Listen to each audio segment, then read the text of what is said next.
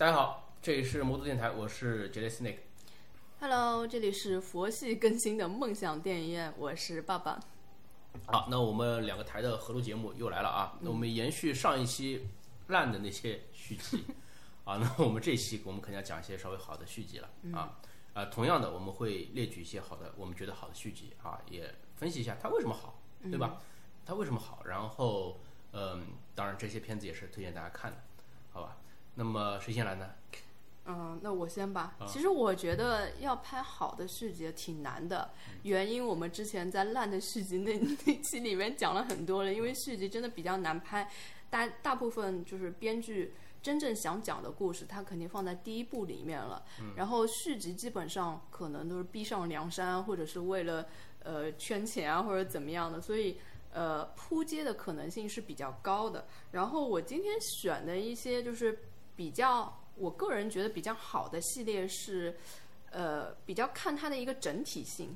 因为有些系列可能一两部是好，一两部又不好。但是我觉得如果它能做到整个系列都维持在一个水准，这个对我来说是特别不容易的。所以我觉得如果要选这样一个系列的话，第一名的一定是《玩具总动员》，因为真的是一到三都很好，就很少有这种呃维持在水准之上的。还有四了，四还没有上，我们先不说，对吧？就是呃，目前的一二三，你不管去查什么网站的评分，应该都是八分以上的，而且就是说从头到底的观感都很好，不会觉得。哎，第二部跟第一部有落差，第三部跟第二部有落差，完全没有。我觉得它是，呃，可以做到一到三，甚至有很多人是把第三部会视为呃更经典的一部嘛。所以我觉得这个系列是真的做的特别好的一个系列。嗯嗯，那它作为一个动画片啊，其实可以规避掉很多我们上一期讲到了烂片的烂的那些原因，比如说选角上面。嗯，对吧？它的这个卡通造型毕竟都是电影公司的，对吧？而且是三 D 的，它能调就调出来。然后配音演员的话，如果说这个人真的不肯配音了，那我找一个身形相似的人，啊，那总归比找一个要长得一模一样的人要方便很多，嗯，对吧？你哪怕说汤姆汉克斯说我我我不不配这个里面的人物了，那么我找一个这个身形相近的。我相信这个也能够找到，对吧？嗯、但这些其实都是次要原因，啊、最主要的核心的原因还是它的故事必须要好啊。那又讲回来，就是说编剧这一块，嗯、对，你的意思就是好莱坞好的编剧全部都到皮克斯去了，是吗？我觉得他们，你看啊，像《玩具总动员》三部，它每一部续集并不是紧呃紧挨着的，嗯，它都是隔了很多年之后再出一部的，所以这这个团队他是真真的用心在。经营这个系列的，它等于是又沉淀下来之后，找了一些新的这种元素，把它融合进去，然后再再变成一部这个优秀的《玩具总动员》电影。对，我记得就是皮克斯他在被迪士尼收购之前，嗯、他们是很少出续集的，只有他觉得呃他真的有这个故事讲的时候，他才会去出这个故事的续集。所以说，《玩具总动员》它为什么会出到三？它肯定是有故事想讲。那当你有故事所想讲的时候，那你这个故事就是真的你要表达的，那基本上，呃，就不会像我们之前说这种烂的续集那样是生拉硬扯出来一个故事的。所以我真的是看这个系列每一部都有笑点跟泪点，就是每一部都可以让我看的特别感动，然后又又有很多欢乐在里面，而且它是可以每一部都让你。带入个人情绪进去的，所以我觉得这是一个神系列，是呃，就是属于那种嗯，怎么讲呢？就是神作神作系列的吧。呃，这部其实爆主播在他自己的那个就是电影节目里面也已经讲过很多次了，对，一直在讲，已经已经反复讲了，对这个，所以就不展开我我我觉得我觉得我也没有太大的必要再再把再把过去讲过的话再重新讲一遍啊大家可以翻回去听。啊！那么这个片子，呃，可以说每一部故事啊都有一个新的利益，让你让你感到有一个有一个层层递进的一个关系，嗯对吧？而且它的整个一条故事线是延续下来的。我也可以理解为什么有的人他觉得，呃，这个第三部啊、很经典，是因为他这个呃小男孩儿，他们突然发现这个小男孩儿长大了，对，对吧？跟观众一样，你在十几年前看时候看的是第一部，你现在也长大了，嗯，那你发现你剧中的这个人物其实也跟你一样长大，但是玩具它并没有变大，对对，吧？而且 他在里面做了一个非常好的告别，啊啊，对，所以说他在一些细节上面也是处理的相当好啊，那就让你感觉哎，这个系列确实是一个经典啊，确实是一个经典。呃，那么接下来要不我再来介绍一部这个呃优秀的续集吧，嗯，啊，那就是《蝙蝠侠：黑暗骑士 这也是我要讲的，我可以一起讲。》啊，呃，这个我讲出来，我觉得大家就就不用不用再听我们讲什么太多理由了，对吧？这这部这它肯定是好。对，对吧？肯定是好。我可以讲一下这个片子我的一个看我们之前的榜单都没有对过，啊都没有对过。对，呃，我可以讲我之前一个看片的一个经历，就是说这部片子我一开始只打了它四分，就是四星，嗯四星，五星里面打四星。为什么呢？啊，那也挺高啊。啊、是挺高。嗯。呃，就是说我一开始呢看的比较晚，我看的时候呢，网上面已经是铺天盖地对希斯莱杰的这个怀念，哦，对他的缅怀。嗯。然后我看这个电影的时候，我觉得哎，也就这样啊。我就说他这个台词，他的这些就是说人物的这个设计，你说换一个演员来演，能不能演出他这个效果？不能，就没有一个好莱坞就没有一个演员能够演出这样的一个效果吗？我觉得不能，小罗伯特·唐尼也不行吗？不行，那个约翰尼·德普也不行吗？不行，我觉得真的不行。他你讲的这两个真的都太正气了。小丑是确实要有一些邪你气你居然说约翰尼·德普太正气了，我天哪！嗯，他虽然也能演邪，但是你还是觉得他不会是一个你没有试过，你永远都不知道，对吧？这个也不可能去去让他去试，对吧？但是我觉得，如果说像这样一个人物，就是说这样一个台词，这样一个人物的设定，他可能没有能够演出百分之一百希斯莱杰这样的神韵，但是也可能可以演出他演员自己的一个味道，对吧？那你不能说就是说我别的演员这样一个自己的味道，就肯定比希斯莱杰他演的这一版要差，对吧？因为这个毕竟是空对空的一个东西。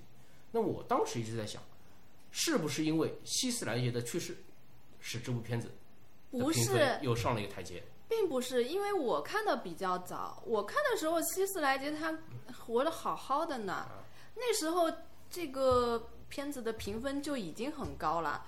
然后当时其实我看完之后，我也觉得没有大家说的那么好，是为什么呢？因为我看的是主角，我觉得这一版的蝙蝠侠真的毫无存在感。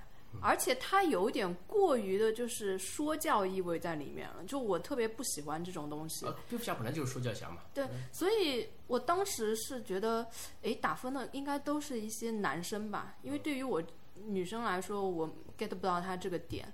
但是我后来就就是再去看的时候，我完全就被这个反派给吸引了。我就觉得这个片子就是在看小丑的，所以我就完全 get 到，就是这个片子它到底好在哪里了。然后这个时候，人家希斯莱杰也活得好好的啊，然后我是因为这个片子，嗯，被他圈粉的。然后隔了一阵子，才有他去世这些新闻出来的。所以，呃，我相信大家应该不是因为这件事情才给他的高分的。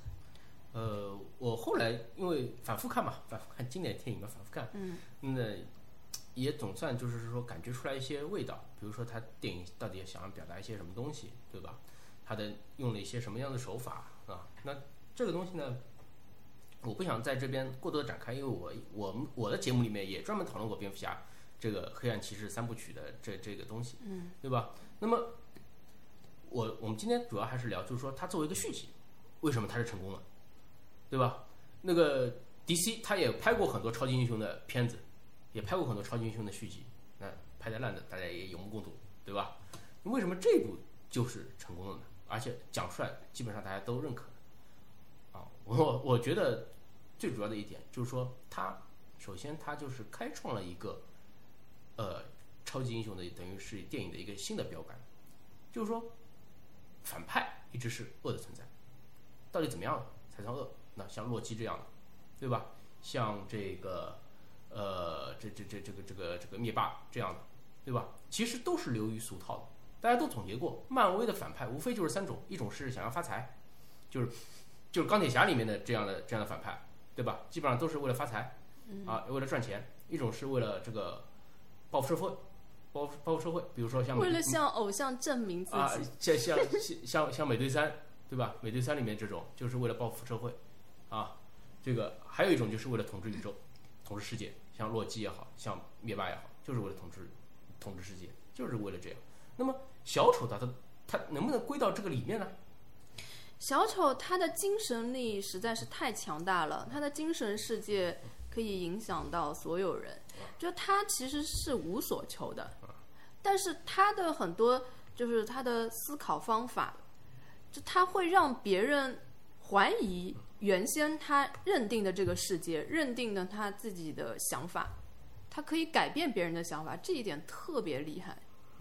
对就是说，这这希斯莱德的表演也好，还是这个呃编剧导演的安排也好，对吧？不管怎么样，最终都是电影呈现出来给我们的这种感觉。所以说，我们觉得这部电影是好的，对吧？那么很多的这个超级英雄电影，它就是没有这样一种感觉，就是纯粹的，就是说有一个坏蛋啊，包括就是说呃蝙蝠侠的黑暗骑士的其他的那两部，对吧？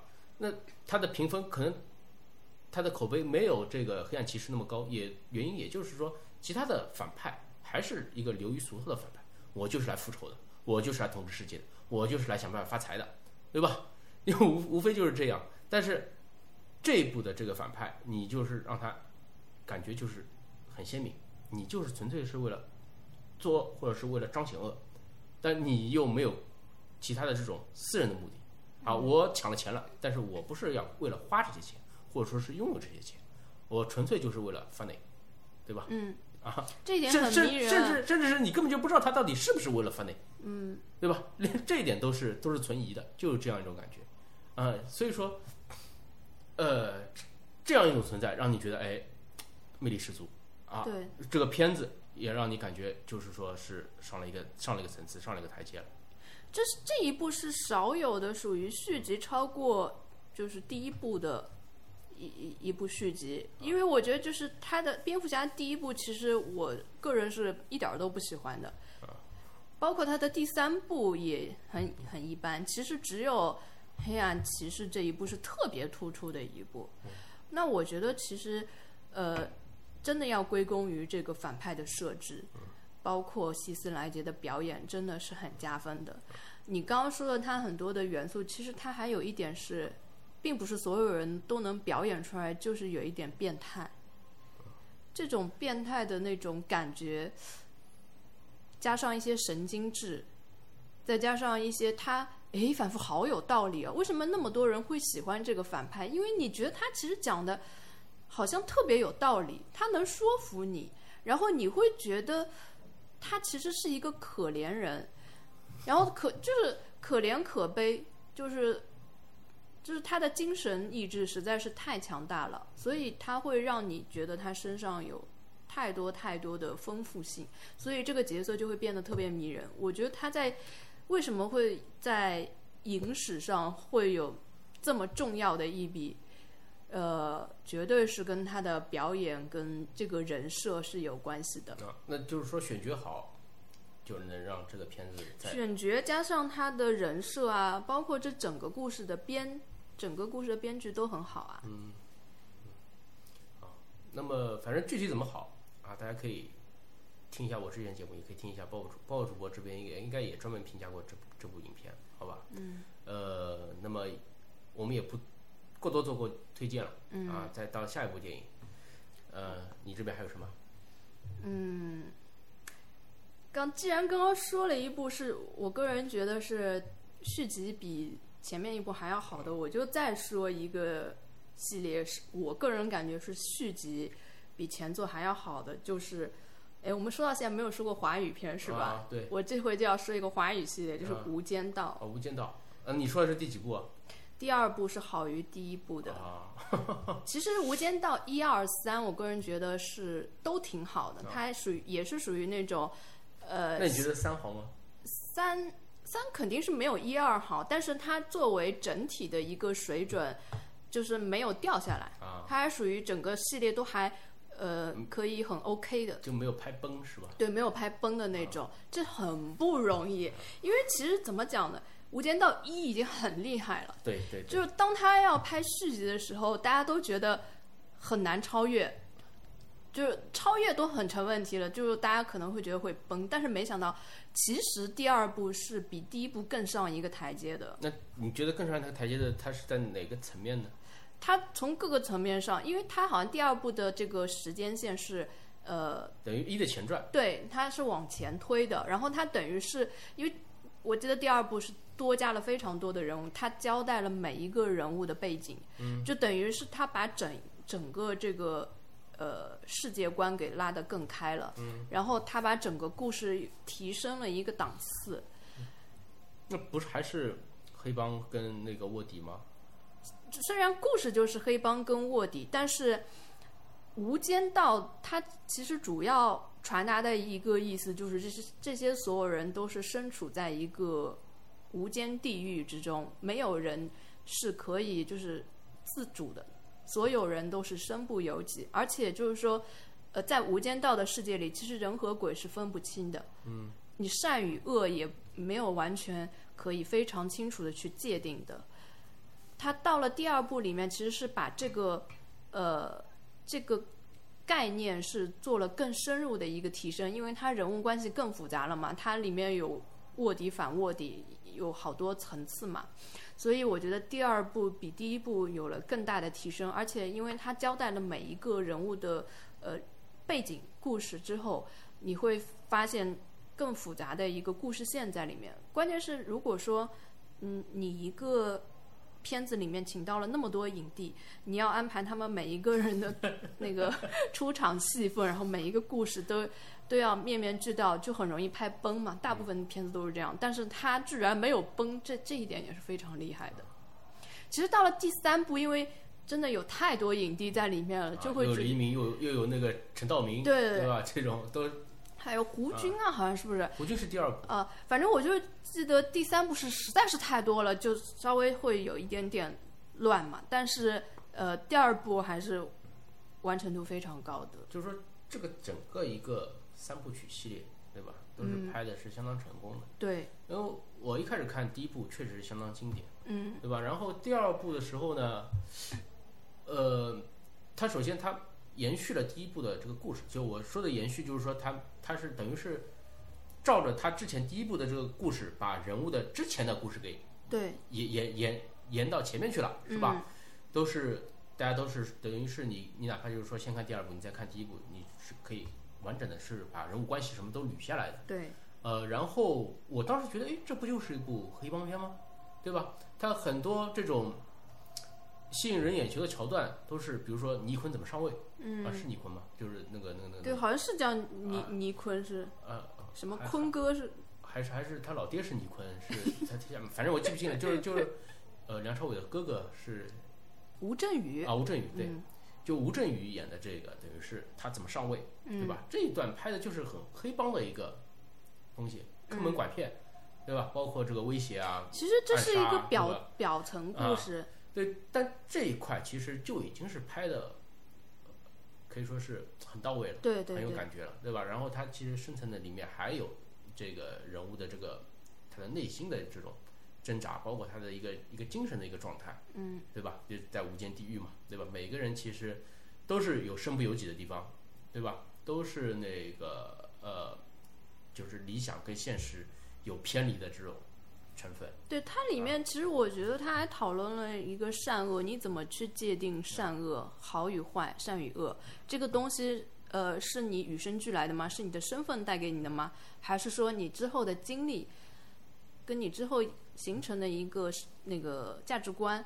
就它里面其实是讨论了非常非常多的东西的，呃，所以感兴趣的朋友也可以去看一下，好吧？嗯，呃，非常经典的一个系列。就是这个电影呢，我一般呢是就说，是推荐是看那种拍摄的顺序，就是以拍摄顺序你来看一二三部，对吧？但是因为因为第三部呢，它这个时间跨度比较大，嗯所以大家如果说要看的话呢，也可以去找一下，应该有就是《无间道》的一个正序版，你们嗯，找一下正序版，就是说他把三部电影全部都剪开，然后按照时间的正常顺序，还有这种东西啊？，对，来一点点来把它铺。就是说，哇，之前像陈道明、黎明他们，其实在第二部的这个时间线里面，他们就已经是登场了。但是因为拍第二部的时候不可能有他们嘛，对吗？嗯他然后他这个我也不知道是导演剪的还是还是后来电影公司剪的，他就是说把整个时间线是以正序的方式来捋了一遍，一直就是说从最早的呃他们那个那个那个那个那个黄秋生在那个警局里面请那个呃就那那个那个那个曾志伟就第一次吃盒饭，对吧？跟他说。啊，什么杀人放火金腰带，修桥补路无尸骸，那个开始，一直到最后，就是黎明带着人去那个哇，去那个办公室抓人，就整个一个三部曲的正序版，大家去看一下。这个时间线呢是正常的叙事，所以说里面有些较好懂一点？对里面有些细节，你就会更加好的去理解，包括对第三部的有的有的可能观众会觉得第三部比较跳脱其实第三部很难懂，啊，对，人物关系实在太多了。但是放在这里面呢，就是说你就可以顺着看下来，你就基本上可以帮助你理解哦，啊，好吧？还能找到这种版本，网上有吗？网上我就不知道，我不推荐看网上，我推荐大家看正版，好吧？正版有剪成这种的正版应该有这样的碟的。哦，你网上看到的所有的资源都应该是有那个蓝光的那个影碟来拷过来的，嗯，都是这样的。所以说我这边推荐大家，就是说能够通过正版渠道就通过正版渠道，好吧？嗯啊，因为我们毕竟我们国家现在也崇尚这个知识产权嘛，对吧？啊，嗯啊，这个这个说完啊，那么我接下来再说一部科幻片吧。嗯其实说到续集比正就是第一集要好的，那其实还有一个很经典系列就是《终结者》系列，这个啊我们在上一部里面也说到过。嗯就是说你说到《终结者》，如果说我今天做一个电影纪录片，我来介绍《终结者》的话，我肯定会用大量的素材，都是第二部里面的素材。嗯啊，那个液态金属机器人，对它它的这种各种各样的这种特效的造型啊，肯定会出现在这部纪录片当中。啊，相比的你这个第一部也好，第三部也好，后面的什么四五六啊什么，这种肯定会用的少之又少。嗯为什么？因为这第二部确实是拍在经典，它作为一个电影续集，它人家以前一张口就说，哎，电影续集就烂了，你就可以拿这部出来拍拍打打脸，对吧？嗯啊，那么这部电影为什么好呢？就像我前面说的，它的首先它的一个反派，它就是一个层层递进的关系。它之前的第一步是人类对抗一个 T 八百的机器人，对吧？那么到了第二步的时候啊，这个就很明显的反派派来了更加强大的 T 一千。那么我们这次的这个守护人类的是不再是普通的战士了，而是一个 T 八百的机器人，对吧？不管是从正派也好，从反派也好，都有层层递进的一个增长。那么你这这个视觉的感官就是更加就反派还比那个要厉害一点儿，啊、对，先进一点儿。所以说看《终结者》电影的时候，你往往就会有这样的一种期待，就是说新的一部《终结者》电影出来的时候，你会期待，哎，这次会有怎样的一个机器人，它会有怎样的功能，对吧？它是它它它它到底是怎么样的？然后你会期待，就是说这么强的机器人，我是怎么来打败它？嗯，我最终以怎样一种形式来打败它？这就是我中学的那段时间一直说要拍《终结者》第三部，我每次期待的其实就是这两个点。为什么？因为这就是第一部跟第二部带给我的一个最直接的钢管。那个第一部里面，它这个机器人很强大，你枪怎么打，打它它都不死。你用火烧它，把皮都烧烂了，它里面的机机械这个骨骼，它还可以继续走过来杀你，对吧？然后你哪怕就是把它下半身用手雷都炸掉了，它上半身还可以继续爬着来掐死你。就这样一个机器人，我最后是用那个万吨水压机，啊，用一个压力机把它压成了一块，对，压扁了，压成一块钢板了，啊，才把它给弄死。他终结者，终结者就是一直有就有，就是说不达到目的绝不罢休的这种态度。所以说到第二部里面，你就是碰到了一个就是根本就不可能去杀死的一个东西，就是完全就是液态的，没有一个固体的形态，对吧？你枪再怎么打它，它一会儿就变成一个重新变成人形了，然后它手上还可以变成各种各样的这种简单的武器，刀啊、斧啊、锤啊，对吧？可以来搞你啊。然后你逃不掉的地方，它可以变成那个，它可以变成这个液态的来穿过来来弄你，就这样一个机器人。你最后是用一个啊，这个这个叫什么？呃，炼钢炉啊，把它投到炼钢炉里面，它这个越烧越化，最后把它就烧化掉了。哎，不管是从机器人的这个反派的这个形态，还是从你这个对付它的这个方式上来说，都有一一定程度的增长。所以说，观众的这个感官体验是越来越提升了。然后我们之前讲到的所有的呃烂片的那些规则呃那那些原因，它都规避掉了。比如说幻觉了，没有幻觉，对吧？我还是用之前的这个能够延续的演员，包括施瓦辛格，包括那个女主莎拉康纳，对吧？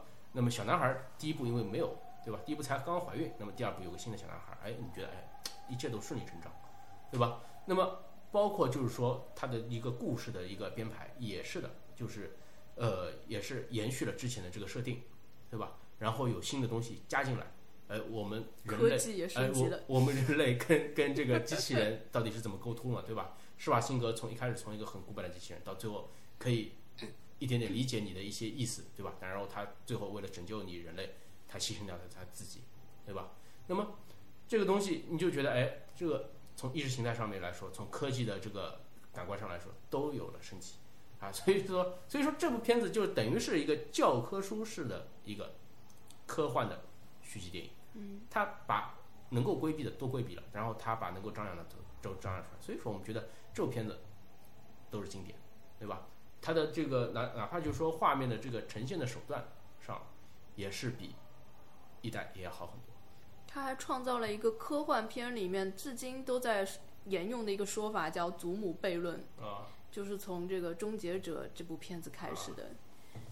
啊这个对，反正有很多新的科幻理念，包括就是说后面的电影，其实三还有什么二零一八，还还有什么呃五，其实它也它也可以用在烂续集里面，就是它的最新的一部龙妈演的那个，那个就属于是是的不好的那个。就是说那些为什么不好看？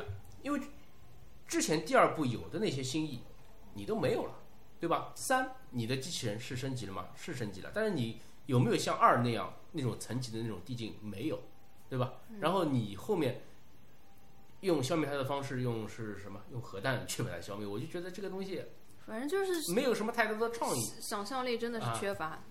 对吧？如果说你说我设计一种更加高的形态，比如说能量形态的，对吧？那那那我们去怎么样去对付它？那可能哎觉得哎呦，这个东西很有新意，对吧？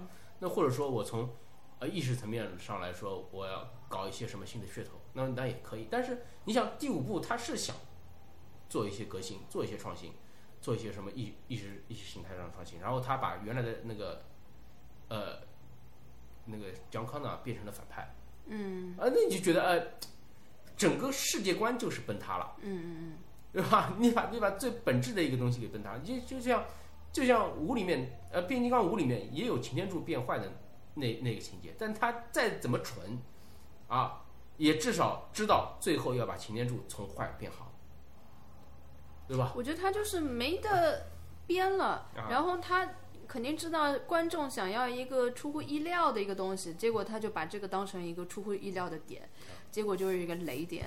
啊，这所以所以说这个片子就是说二确实是经典，嗯，对吧？但是后面想延续这个经典就就没有延续好，就是这样。所以说我们这边还是推荐大家可以看一下二，嗯，啊，说一其实也也还可以，对吧？对，还可以，一二都还可以。啊一二你连起来看会觉得这个片子还是很经典的。对。啊，会很期待想看三，但是三的话就就有点那个，对，呃，那我再说一个系列吧，就可能听众也已经听我说了好几遍了，就是《加勒比海盗》。我《加勒比海盗》你居然算好好的好的续集里面，真的我都放都不敢放。这个这下下面这一段是仅属于抱抱主播自己的观点啊。没有一二三啦，呃，一二三 还可以啊，因为为简而那个换言之就是四五的话，应该 在抱抱主播心目中就就不一样了啊。然后我们就听他说一二三，因为我觉得他是一二三属于发挥的比较稳定的，就是说没有说呃跟前作落差有特别大，尤其是第一、第二部是基本上是很无缝连接。其实前面三部都挺无缝连接的，而且就是说你看完第一部就会特别想看二，看完二就特别想看三，就是等的特别心急的那种，呃。我觉得就是从这个水准上来说，它还维持的比较统一吧。所以你现在看了五，有没有特别想看六呢？就有点释然了。就是当年看四，虽然觉得四也不是很好吧，但是听说他要拍五，还是挺想看的。但可能如果拍六的话，可能还是会看一眼吧，因为这里面就是我必须要说明，就是有粉丝滤镜在里面，就是要跟大家说明，因为喜喜欢约翰尼德普，因为这个这个系列怎么说呢？他创造了一个非常好的人物，就是他的人设是很好的，这也是一个创作的方法。就是说，你如果说故事没有办法做到每一集都那么吸引人，但是你必须要有一个非常吸引人的人物在里面。像漫威系列，其实一直吸引你不断的看下去，其实是人物，并不是他的故事。像比如说，我那么喜欢钢铁侠，但是我也承认钢铁侠一二三肯定有。几部是不好看的，对吧？但是为什么我会就是不断的看呢？就是因为我喜欢钢铁侠这个人物啊。我觉得漫威它整个都在用人设去那个吸引观众。加勒比海盗就是一个非常典型的，就是他创造出来了一个特别有魅力的一个船长形象。我相信他这个船长形象一出来，绝对是横空出世的。很多就是。很少有人能够拒绝这样一个又骚气，就是又又挺幽默，还有一点小腹黑的一个船长的形象。就是他这个形象一出现，即使这个故事说不是那么吸引你，但是你还是愿意往下看的。我觉得这就是这个系列它成功的原因在。为什么我会说到了第五部可能就有一点会释然呢？因为我我们之前有做过节目嘛。我们俩都认为，就是在第五部里面，其实船长这个人设是有一点问题的。就他跟前面几部比起来，他人设确实是变掉了。就就在我们眼里，他的可能魅力下降了。所以，如果说这个系列是，呃，因为这个人设一直在牵引你看，如果这个人设变掉的话，那他的这个魅力值就大打折扣了。这这是这个系列。它的一个特点，它跟其他系列还比较不一样。我相信看《加勒比海盗》的人，大部分是为了船长而去的吧？不会有人为了什么？呃，哎，也有可能会为了小铁匠，我不知道。反正我觉得应该大部分是为了船长去的。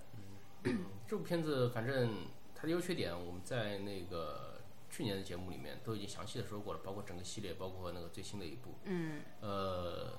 其实从第二部来说，我觉得是作为续集是不错的，呃，因为它出来了一个新的反派，对对吧？也是属于比较经典的反派了。也，它的造型也是更加经典，对吧？然后危机也是更加大。然后它的第二部开始把这个整个世界等于是一点点把它铺开了，嗯，对吧？不管从这个故事层面还是从视觉感官层面，其实给玩家都是啊，不是给玩家了，给观众都是一种更加。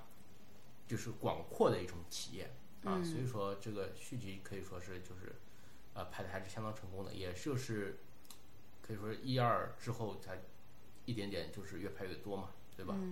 啊，我觉得这一点上来说还是第二部还是功不可没的，包括第三部它这个最终的大战啊之类的，这个视觉成效上面都是非常的好，而且整等于整个世界的海盗。啊，当时的整个觉得整个世界海盗对都聚集在那边了，对的，对吧？那等于是画上了一个完美的终点。所以我为什么为什么后面还有四五呢？这个 赚钱呀，因为《加勒比海盗》这个系列特别赚钱，它在市场上是很成功的，不管口碑怎么样，起码它它的市场反应是很好的。所以说，像这样的一种好的 IP，它关键的一点是，呃，这个。约翰尼·德普的这个形象啊，杰克·斯帕罗船长这个人物形象是塑造的比较好。也就是说，哪天迪士尼他觉得我要重启这个 IP 了，那你肯定要找一个啊同样优秀，甚至是更更更加优秀的演员来塑造这个形象。如果说没有这样一个灵魂式的人物的话，那么你哪怕是把《加勒比海盗》重启了，人家也觉得可能跟以前的味道是不一样的。这个我觉得就太。难了，你必须得等观众都忘记了这个形象之后，你才能换人，要不然的话就就还是不要再重启了。就像钢铁侠，你如果换人了，估计也没什么人看吧。嗯，啊，那我再来说一部吧。嗯我来说一部《美国队长二》吧。嗯呃，其实我们之前一直想避开漫威来谈一些东西啊，但是这一部我觉得还是很具有代表性，因为因为它好于第一部。啊、因为 第一部其实拍的并不好看，很多人看了都睡着了，嗯，对吧？但第二部它一下子哎，又又让人觉得哎，这个故事还这个至少这个英雄人物这个故事还是蛮有趣的，对吧？然后你说他在对付谁嘛？他还是在对付九头蛇，对吧？你第一部在对付九头蛇，第二部还是在对付九头蛇，但你第二部的风格你都完全转变了，嗯，你有新的武术指导，你的打斗设计重新都编排过了，然后你的这个故事的基调从第一部的一个战争片变成了一个谍战片，嗯，啊，到底谁是坏人谁是好人，哎，变得要猜了。那么感官上的不同，让你就感觉到了这个英雄故事的不一样，对吧？美国队长其实没有什么太多的成长的东西，但是为什么这部片子就好呢？我就觉得它通过改变电影的风格，嗯，啊，使观众就觉得这部片子，哎，比第一部要好。对，正好在大家都对超级英雄片有点视觉疲劳的时候，它改变了这个片子的风格，对观众来说也是眼前一亮的。你想，他之前《复仇者联盟》已经上线了，嗯，对吧？你之后拍这个片子的话，你如果说还是像延续美队一那样的一个影片风格的话，你这个美队这个系列你就完全就是拍材料了，嗯，就没有人会再看了，因为太冗长、太那个死板。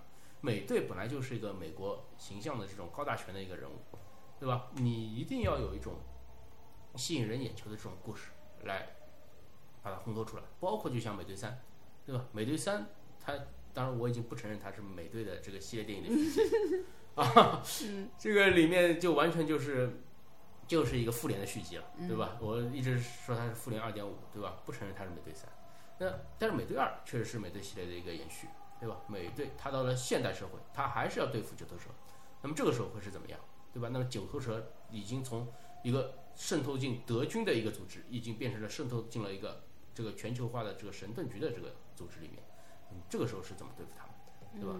那么包括他的这个特效的场面啊，怎么样啊，都有进一步的提升。然后在这个人物的这个故事的延续性上面，也是一点点把它展开出来，跟这个黑寡妇、跟猎鹰，对吧？包括跟那个冬兵，都有进一步的这个延续，也是把美队的这条线给拓宽出来了，是吧？所以说，我觉得这这部片子从电影续集的角度来上来说，还是很有很有这个值得借鉴的一些地方。我觉得他算是拯救了美队这一条线吧。就本身美队一出来的时候，可能很多人都不愿意再去看美队这个系列了。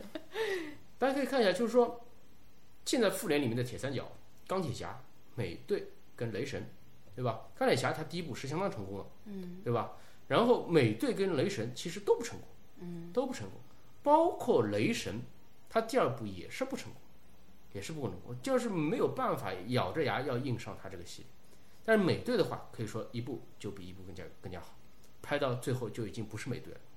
对吧？就就这样，就这样一种，就这样一种关系。所以说，美队二，我觉得还是不仅仅是整个，就是说漫威的这个第二宇宙阶段，就是说整个漫威的这个系列里面，它都可以是拿来说的一部相当成功的一部这个续集，续集电影。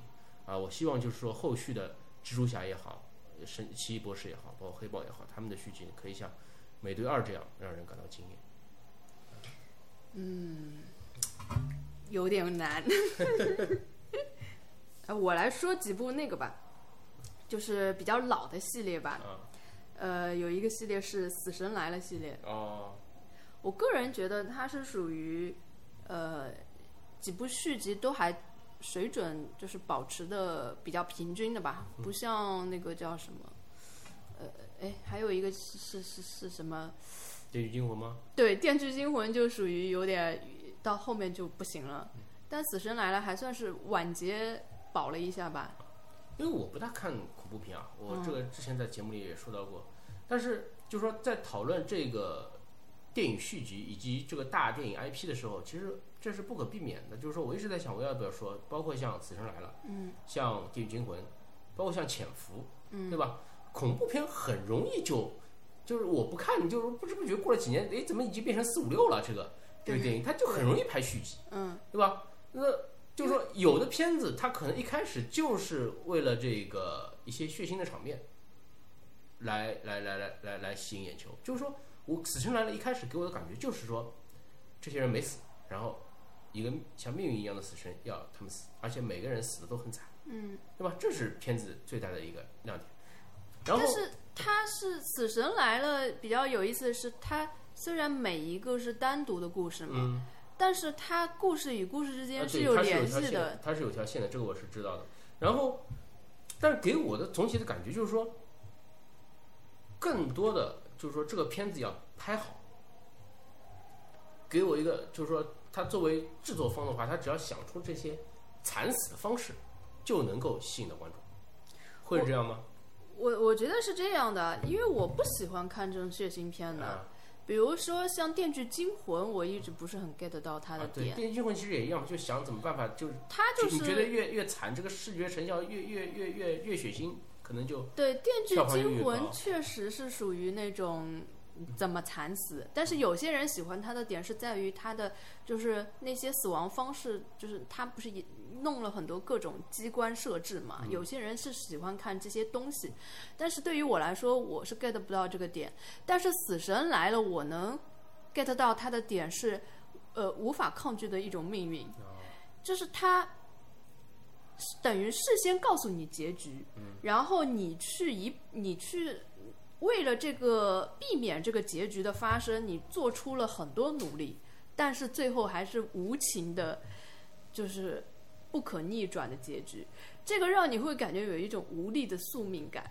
然后它虽然它的呈现方式也是一个一个人的惨死，但是它可能会令你想到的问题就不大一样。就就是说什么呢？就是说它这个片子，至少我看的那一二三啊，我就看了一二三，我是感觉设计的确实是不错的，嗯，对吧？就是一个就是说这些人肯定都会死，对这是你知道的，对对吧？而且他就是说他做到了，就是说每次他死之前都会有个预兆，是的，你知道这是预兆，但是你不知道最终会以怎样的方式来呈现。嗯，但是他最终呈现的方式，但是它是有一个顺序的，啊，对他最终呈现的方式肯定都是惨死，嗯，对吧？都是死的很惨的这种就是每一部都是团灭，啊而且就是在第一部里的幸存者就会在第二部里面死掉，啊，就它其实每一部的结尾实际上跟第二部的开端是有有联系的。我记得好像是第二部跟呃第三部跟第一部什么也都是可以连在一起的。都是有联系，的包括这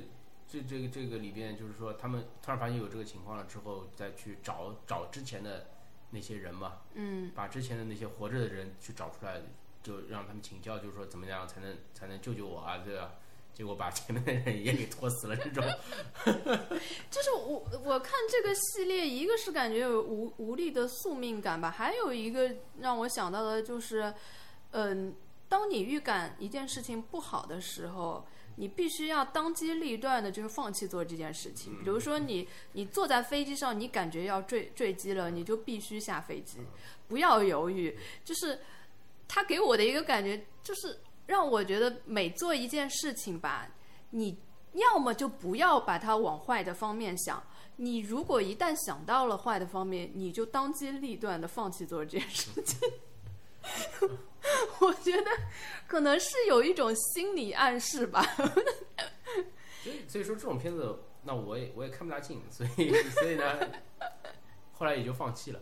那但你说就是说，它作为一个系列，我确承认是还是蛮经典，包括《电锯惊魂》，它能拍到第七部，对吧？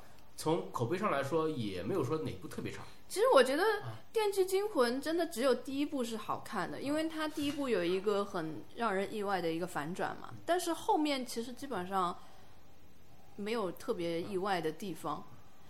这两个系列都有各自的拥趸，但是反正我我我是喜欢《死神来了》的那种点。那你觉得《死神来了》它的续集有拍的好吗？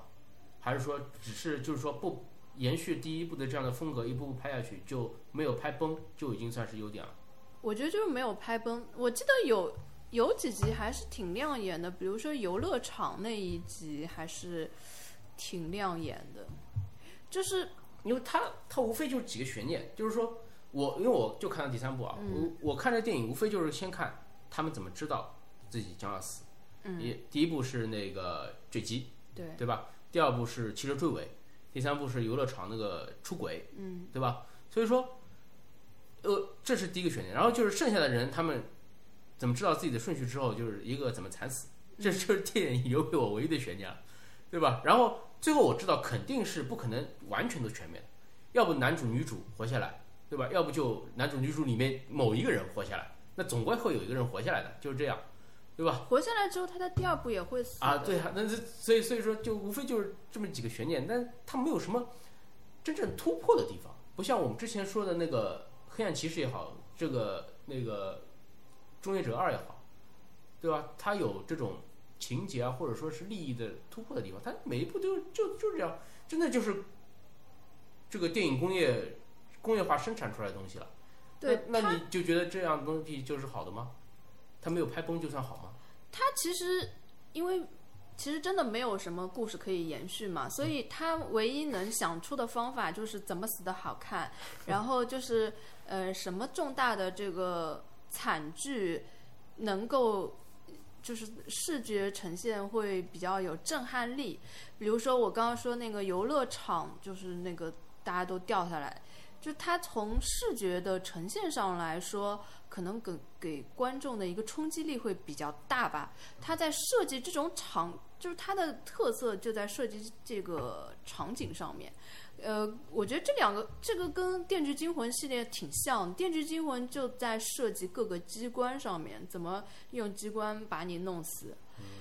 我觉得它就在这方面，但是好像《电锯惊魂》是真的越拍越不好看呀。但是但《死神来了》好像是属于呃水准比较平均吧，但是它确实也没什么突破。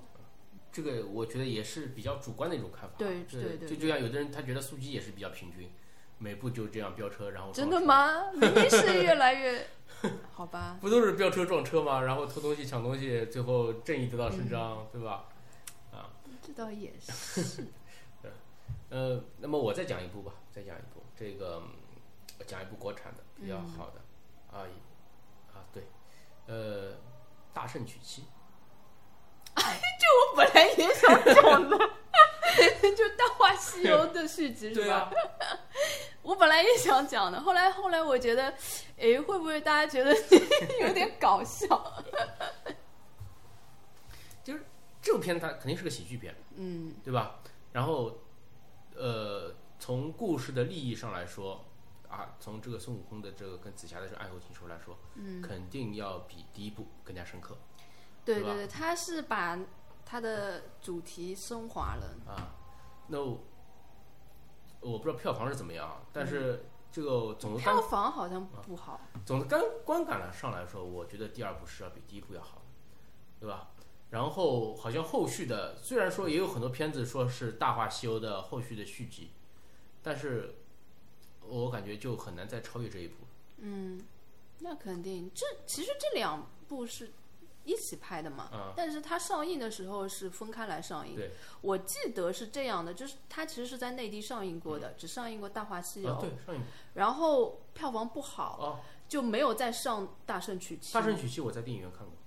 哎，我就一直没有等到。呃，我我我那个时候我就是刚进初中的时候，暑假学校组织的去看，看过。那是不是隔了很久了？因为我那个《大话西游》看完之后，我就特别喜欢。我不像很多人是什么十几年后才看懂，我是当年就很喜欢。然后我所以所以说从从理论上来说，就是什么还星爷一张电影票什么的，这种我根本就不用做。我对啊我初中的时候就已经是去看的，正版了，我也是。对吧？但我就记得我一直没有等到《大圣娶亲》，所以我就把《大话西游》看了两遍，都是在电影院里。所以我根本不欠 星爷的 电影票。啊所以说这部这部片子就是你说他一起拍的，那他为什么两部的这个剧本感觉还是有点有点差的比较多呢。我觉得是差不多的呀。其实我是觉得，我觉得第一部挺好看的呀。第一部是挺好看，嗯，但你不觉得第二部的这个人物的利益一下子就比第一部高很多了吗？他只是第一部这些人都还没有出来，但是你不觉得伏笔早就都有了吗？啊，这些人人物的伏笔，比如说像那个呃白晶晶去找那个孙悟空，其实这这个伏笔早就有啦。嗯。然后那个孙悟空到后来说你要呃，就是去找紫霞的时候，他其实，在第一部里面就就有铺垫嘛，就是他一开始以为喜欢的是白晶晶，但是到了第二部你才知道，原来他真正喜欢的人是那个。如果第一部其实我一直在想，就是说，如果说第二部里面，你让孙悟空再碰到白晶晶，看他的这个人物的情感的变化，是不是会更加好一点？他碰又再碰到了呀又，碰到了吗？有碰到啊，什么时候？就是他有一次，他不是什么昏过去了之后，什么梦里说了多少次白晶晶的名字，但是啊说紫霞的名字更多。这个这个不是碰到呀，这个只不过是后来有碰到啊，就是他碰到白晶晶的呀。后来哦，是那个就是在最后的最后是吧？中间就碰到了，碰中间会有碰到吗？对呀、白晶晶跟他讲，他他还跟白晶晶讲，我回来是为了找你的。啊，然后白晶晶就钻到他的心里，就就看了一下，哦说对这个不我忘记了。就就就就记得，就呃，反正就看完之后说，就是意思是说，其实你你来找的不是我，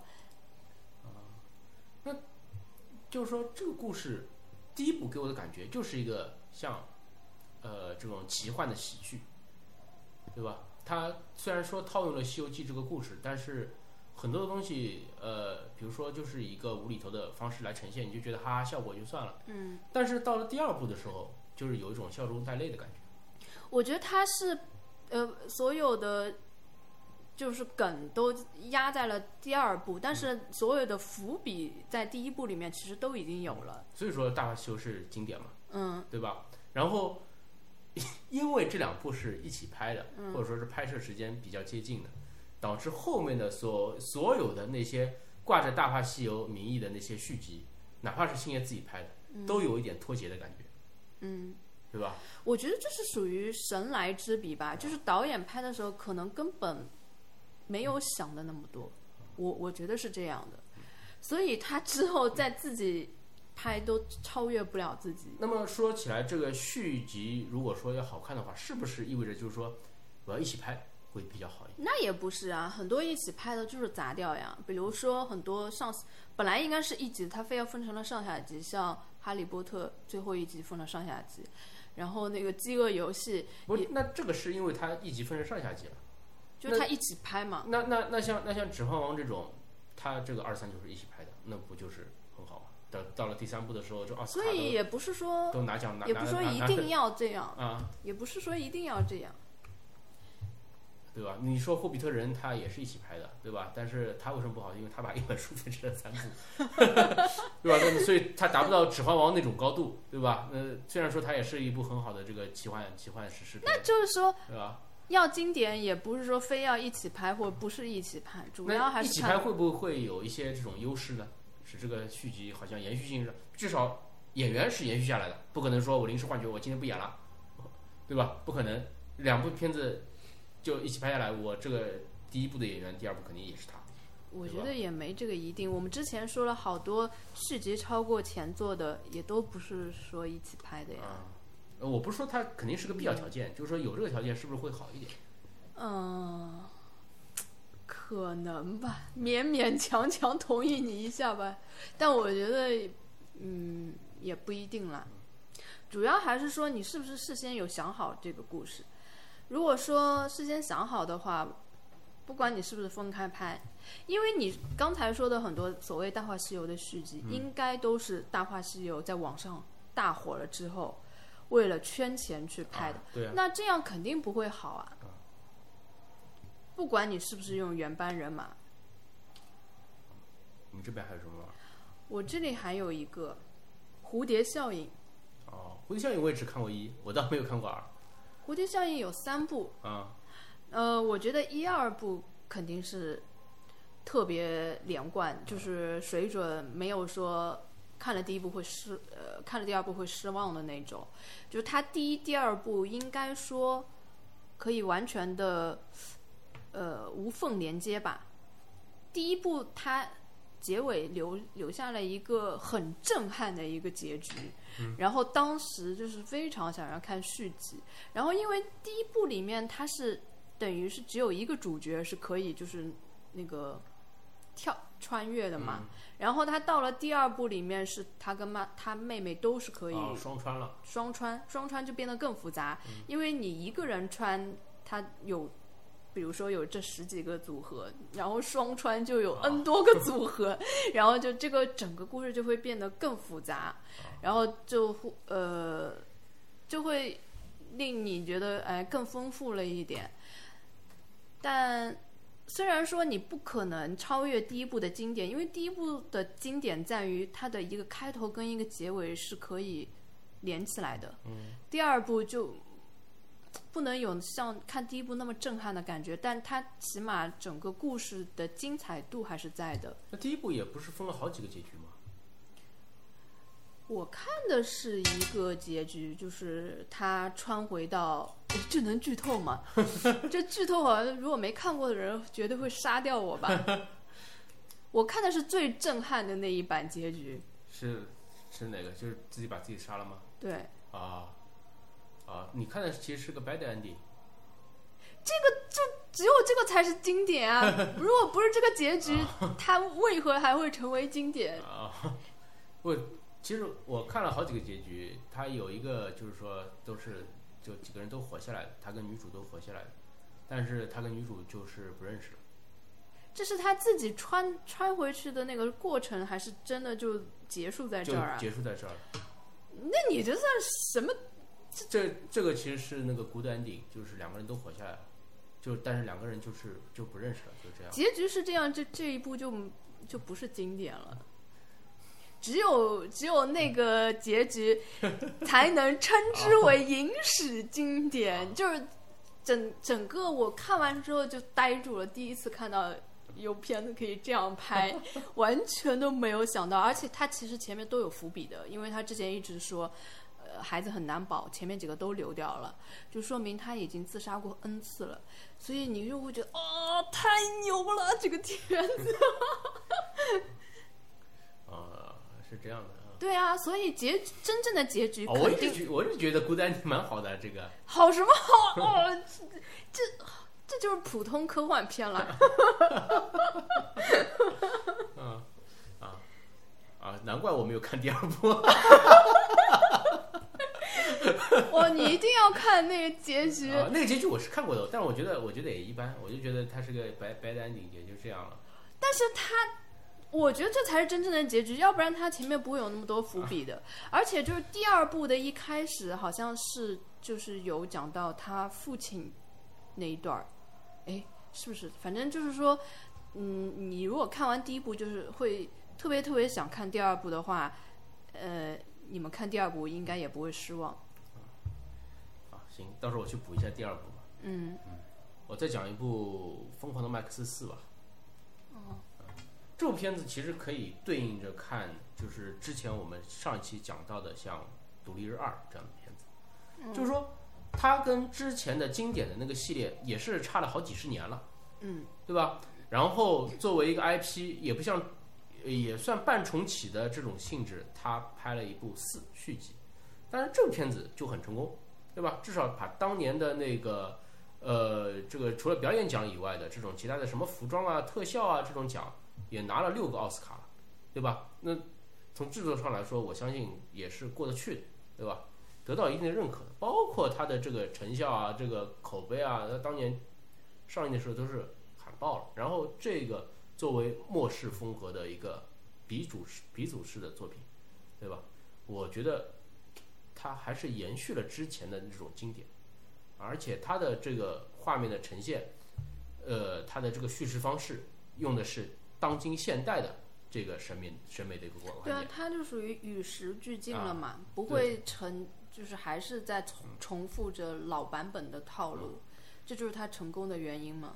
因为当年我们看那那个时候的那个片子，它的可能它的叙事结构啊都是比较缓慢的那种啊，然后到了这一步之后，就同样是飙车，它就变得很疯狂，所以叫狂狂野狂暴之路嘛，对吧？它就充分的利用到了现代科现代技术。既然你视效能达到这种程度，它就完全的就用到了，不像是独立日，它明明这个能视效做得很好，但是它还是搞得好像几十年前的那种感觉，就是就像疯狂的麦克斯，他就那个想象力。跟那个你能你所能做到的特效结合起来，就会令你觉得哇，好震撼啊！就是说，他的经典的三部曲上映了之后，呃，接下来的像《北斗神拳》也好像游戏的那个辐射也好，啊，其他的什么废土的这种游戏、废土的这种电影，很大程度上都是在借鉴他的这个一一套美学的一体制，嗯，对吧？所以说，你看《北斗神拳》这种东西，包括像那个游戏的辐射 （Fallout），现在都已经是经典中的经典了，对吧？自都被一些这个年轻的一代的游戏玩家，或者是年轻一代的这个动漫爱好者认为是废土的鼻祖了。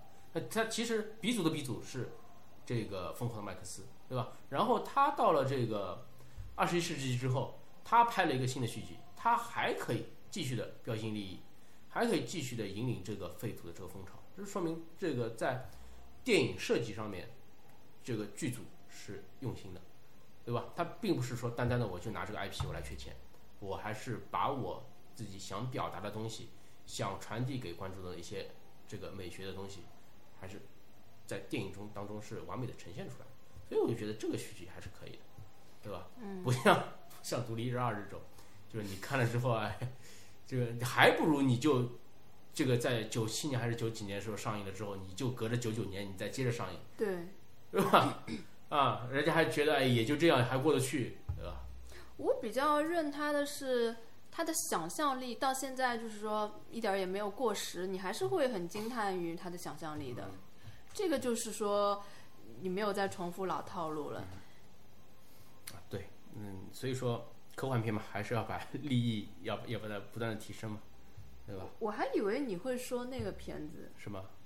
就是那个也是很经典的那个科幻片《银翼杀手》啊，对我以为你会说这个。啊，《银翼杀手》我本来也想列在里面，但是《银翼杀手》呢，呃，感觉有的人还是褒贬不一，他觉得还是一比较经典，二我也觉得一比较二没有延续它的这个经典，但是二呢有它的亮点，因为二呢就去年这一年呢有一个很好的对比，就是那个《攻壳机动队》拍的特别烂，啊，所以会觉得哎，那个《银翼杀手》这个叫二零四九、二零四八，反正能够拍能够拍成这样已经很了不起了，对吧？还是讲了这个仿生人跟真人之间的区别，到底什么是人，他还是在电影层面、在艺术层面做了一一定的探讨的。可是我还是觉得他没有超越前作。但是就是说，前作它这个八十年代东西呢，拍的很慢，就像我前面说的，他当年那种电影风格就是叙事很慢的那种，一个一个近景，然后一个电子音，嘎可以拉很长一段时间，两分钟甚至五分钟，但从远拉到近，看的。时候还好，就是因为我为了就是新片上映，我是会就补的嘛，就等于现在再去看以前的，我还是看了很流畅，而且就是还是会被感动感动哭。但是就是看新版本就没有这种感觉，呃，新版本它还是在模仿之前那，那那那个基调，大部分还是在重复他。讲了一些新的内容，但是可能没有之前那么深刻。但是你要知道，之前那部《银翼杀手》，它上映的时候也没有人去怎么捧它，也是后面一版一版的出这个什么导演剪辑版，那那那那那个那个什么版啊，之后影迷会觉得它越来越经典，越来越经典，以至到现在已经到封神那个地步了。那么是不是这一部电影也会走这样一条路线？就是说，不会，因为其实第一版它它为什么会一直被讨论呢？它其实留下了很多可能性，就是让大家猜测啊，它到底是不是那个那个叫什么仿生人什么的。但是第二部其实没有留下太多悬念。啊，他以为他自己是人，结果不是啊，就这。这这种你你可以去一直去探讨啊，一直去想去琢磨的点就没有了。嗯我觉得将来还是会有人把这部拿出来也作为一个经典，呃，来跟其他的这个克隆人的电影作为比较。啊，那鲍主播已经直接把他这个否否定掉了。那我们拭目以待，好吧？看下再看看，再过了二十年，会不会会不会再再再有更加更加更加好的这种 克隆的电影出来？嗯，那么你这边还有什么？没有了啊。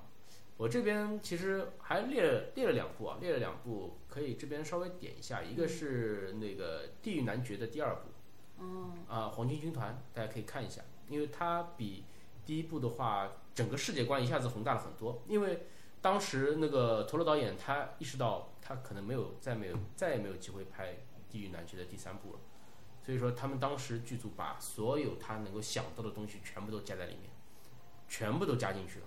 你们可以在那个呃，就是那那那个那个那个那个怪物市场里面，包括在那个那个天使的那个岛上面，可以看到很多很多他的想要的这种理念这种东西掺杂在里面。啊，真的是很丰富。然后他的这个世界观，就是你看了之后就是很很期待着想看第三部，但可惜可能就是再也看不到这个第三部。主要是第一部不是很好，所以就没有再看第二部。就第一部，它其实到后面有一些这种克苏鲁的这种风格的美学，呃，我觉得还是比较经典的。但是，呃，第二部的话，它的它的画风有所转变，但是它的世界观还是延续下来的，我觉得还是还是很不错的。所以我很期待这第三部，因为第三部第二部结尾还是有这个那个天使还是说了很多预言预言性的东西在里面，让你感觉哎，第三部的故事可能会更加的有趣。但是可惜就是再也没有第三部。然后我这边的话还推荐一部，就是现在现在也就两部，应该是个三部曲，就是那个基努里维斯的那个《极速特工》啊，这个系列。啊，这个系列其实也是很猎奇，因为它介绍了一个地下的世界。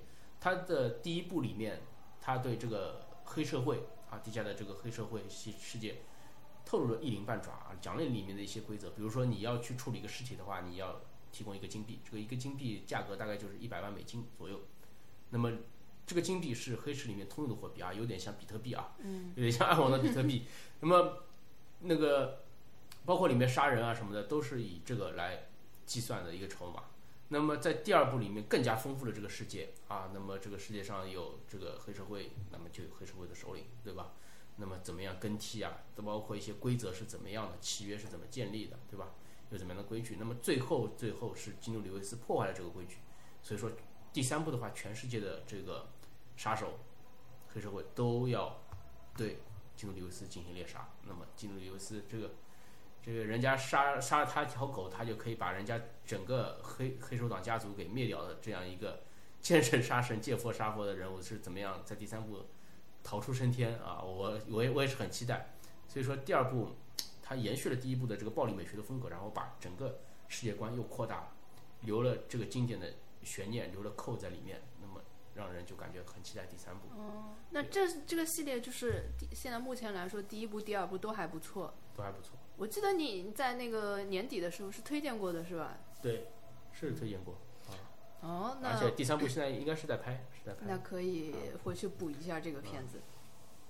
哎其实我还我我还有写了一部，就是《普罗米修斯》。普罗米修斯你也算是优秀的续集啊。对。它优秀在哪儿呢？是这样子的，因为我以前呢一直觉得《异形》系列是一个很普通的系列，但是呢，它在影迷群里的口碑特别高，我一直是很难理解的。直到《普罗米修斯》出现，我觉得它是属于把整个系列拔高了一个 level 的一部。一部片子，就是等于说，前面其实就是怪兽片。对我来说，它其实没有什么更多的呃剧剧情。探讨人性啊，探讨神性啊。对对对，其实它除了怪物设计的好之外，它基本上就是一个打怪的一个片子。但是到了普罗米修斯，他就给你介绍了那个前史啊，或者是说人类的起源啊，或者是思考造物主这方面。他又突然把整个这个系列的一个档次提升起来了，让你觉得哇，这个整个系列因为这一部片子，那他讲清楚了吗？他虽然没讲清楚，但是 虽然没讲清楚，你也觉得是优点是吧？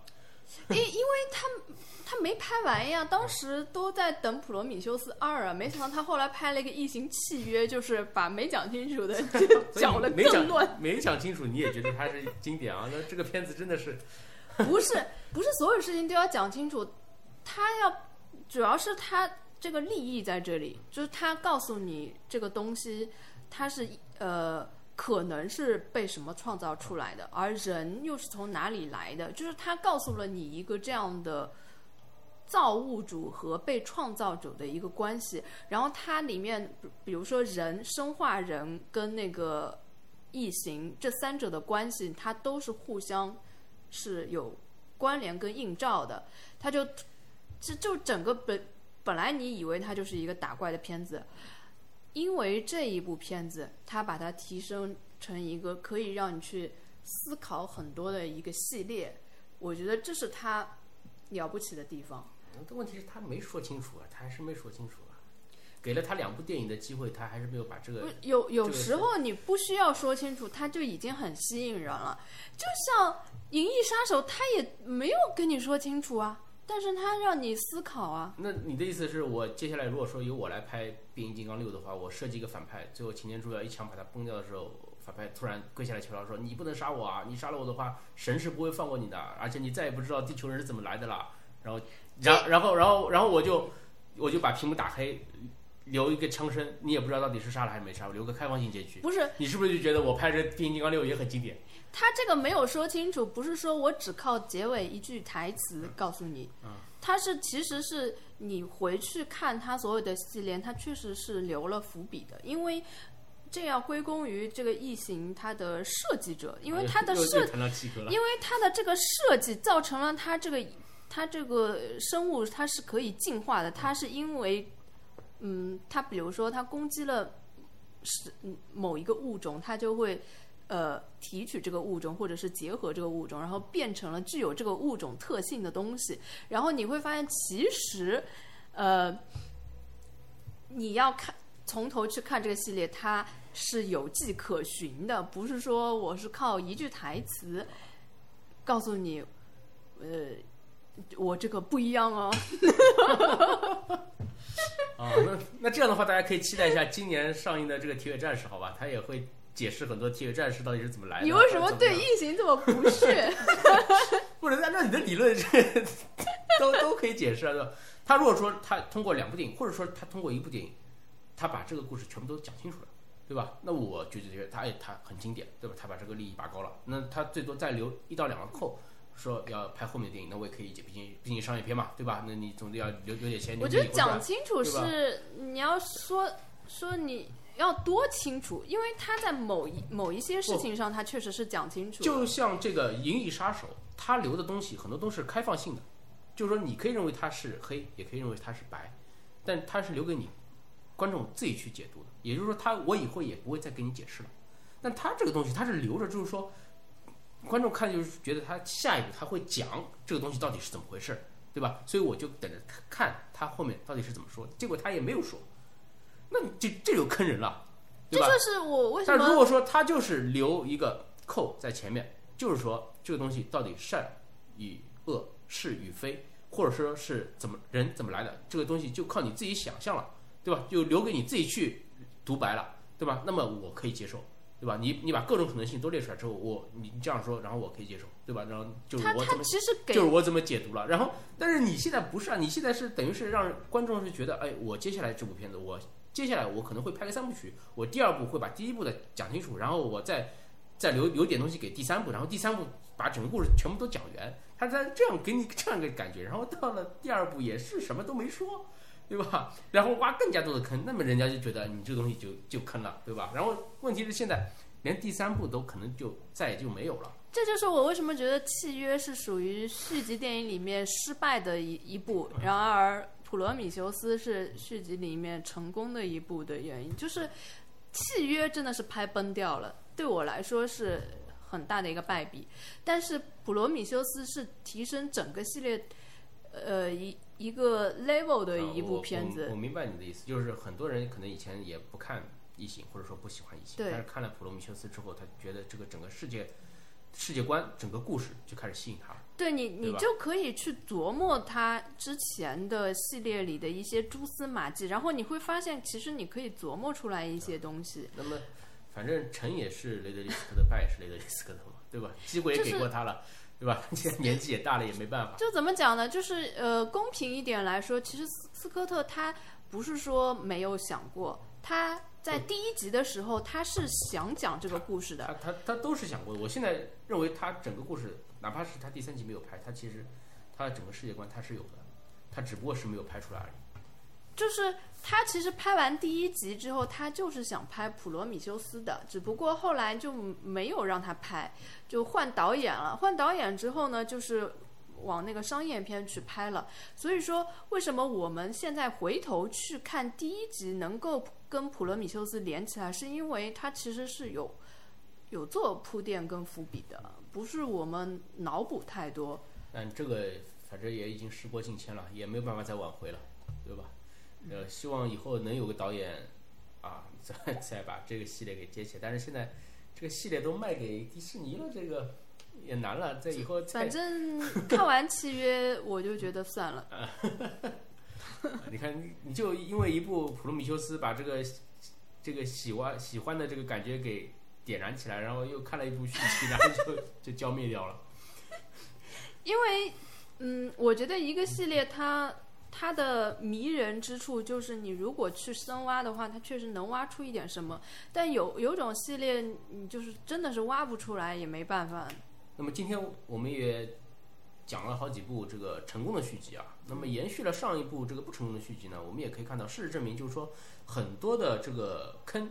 你规避掉了之后，你这部续集必然是会成功的，至少不会拍崩，对吧？那么作为一个这个连续性的 IP 的电影，你只要每部都不拍崩，其实你这个系列就是成功的，对吧？因为这个毕竟珠玉在前，你才会拍后面的续集。然后你要拍的跟前面一样好，确实是有难度，而且每部拍差的这个可能性是很大的。所以说拍一部续集危险性就增大一次，这个。这个确确实我们也承认，对对吧？然后你在这个故事的心意上，在人物的形象上面，对吧？在编剧的这个功力上面，要求都是越来越高，越来越高，啊，所以说现在能看到那些好的 IP 啊，一部接着一部的续集拍下去，也确实是不容易，啊，嗯，但是好莱坞你看，它虽然续集难拍，但它有的时候有有有几年我们讲那个电影的时候，就是这个也是续集，那个也是续集，都是续集，而且每部续集也就是也就是这样。对，其实我们大部分非常著名的续呃续集系列电影，我们都没讲，比如说是《哈利波特》系列啦，然后那个《哈利波特》它本来就有原著，《指指环王》系列啦，《指环王》它也是有原著改，就大大部分这种特别著名的续集电影，我们其实全都没有讲，因为我们觉得，呃，为什么我不讲的原因，是因为我觉得这些其实没。都比较平，从第一集到最后一集，好像也没有什么特别差，也没特别这个惊艳出来。哈利波特呢，因为一个是我们知道他这个演演演员总归是延续下去的，对吧？然后他的故事是有原著的，对吧？所以说我不会特别的期待哦，你这次呈现一个怎样的故事给？我最多期待就是说这个故事它里面的这个桥段，你会以怎样一个镜头的形式来向我表达出来，对吧？我期待是这个。那相反的，像比如说像《神奇动物在哪里》，它也是哈利波特系列，但它没有原著，所以说我现在对它就是有一定的期待，因为后续的故事到底是怎么样，我是不知道的，对吧？但是它的制作的品质肯定是延续前作的，演员也好，对吧？这个道具的制作也好，肯定是延续前作，然后有杰克罗琳在这边为剧本的这个故事大纲做一个把关的，那么所以说这个系列我就是很期待，因为我后面的故事它到底是怎么回事，我不知道。对吧？不像那个我知道，哎，到第七部伏地魔总会会死，对吧？到了第六部，哎，那谁谁谁会死，我早就知道了，对吧？不，所以说这个这两个系列就又有不一样。那么原通过原著改编的系列呢，你很很大程度上会去，呃，会去那个参照一些原著的一些东西，对吧？就还有一个原因就是这种系列基本上它都是粉丝向的，就是说粉丝你无论如何他都会去看，但是如果是路人的话就会。嗯，围观一下，看个热闹。对对，看个热闹。所以他也不大会就是在我们的片单里面出现。嗯。啊，那么今天也差不多了啊。这个有些问题虽然说谈的不够深刻，但是还是把问题给列出来了。嗯，好吧。那么今天讲到的一些片子呢，包括像《黑暗骑士》啊，像《终结者》啊，像《玩具总动员》啊，像《蝴蝶效应》啊，啊，甚至像《加勒比海盗》啊，这个大家都可以去看一下啊，还是还是比较经典，肯定比这个上一集我们讲的那些烂的续集要好很多很多，那那完全就是千差万别的好啊。嗯，这个也希望大家持续关注我们两个电台的后续节目，好吧？这个 现在聚一次录也不容易啊，也不容易。这个我我占用一一点点你的时间，就是说一下我我现在这个更新啊，可能是非常不稳定的。呃，会不会有下一期更新呢？也真的是说不定，因为现在遇到了一些很很难以解释的一些情况，所以大家且听且珍惜。反正我已经今年已经划水划了好多期了啊，也说不定也到哪天就断掉了啊。这个反正咱们俩都是这样啊？经济不景气，这个播客也做不下去了，对吧？啊对对，啊真的是这样，就是可能大家呃，如果说很久没有听到我们更新了，也不要太惊讶。但是呢，呃，毕竟还没有想要真的就是说确切的说一声再见，所以说可能还能再期待一下吧，就是这么一个不太稳定的情况。啊，我们不说什么丧气话了啊，这个说不定待会儿我就把这段剪掉了，这个 实在实在是太丧了，这个跟社会主义核心价值观有点不符，是吧？嗯呃，这个呃，反正这些好看的续集啊，还是嗯希望大家有机会可以去看一下啊，通过正版的渠道啊去看一下。这个包括我们前面讲到的这个《无间道》啊，我还是比较推荐这个正序版本的，正序版本。嗯呃，这个照这个时间发展顺序拍下来的啊，你的你的也也 看着也蛮有意思啊。嗯，这个还是第一次听说。嗯，好，那么我们今天节目就先到这儿，各位嗯再见。好，大家拜拜。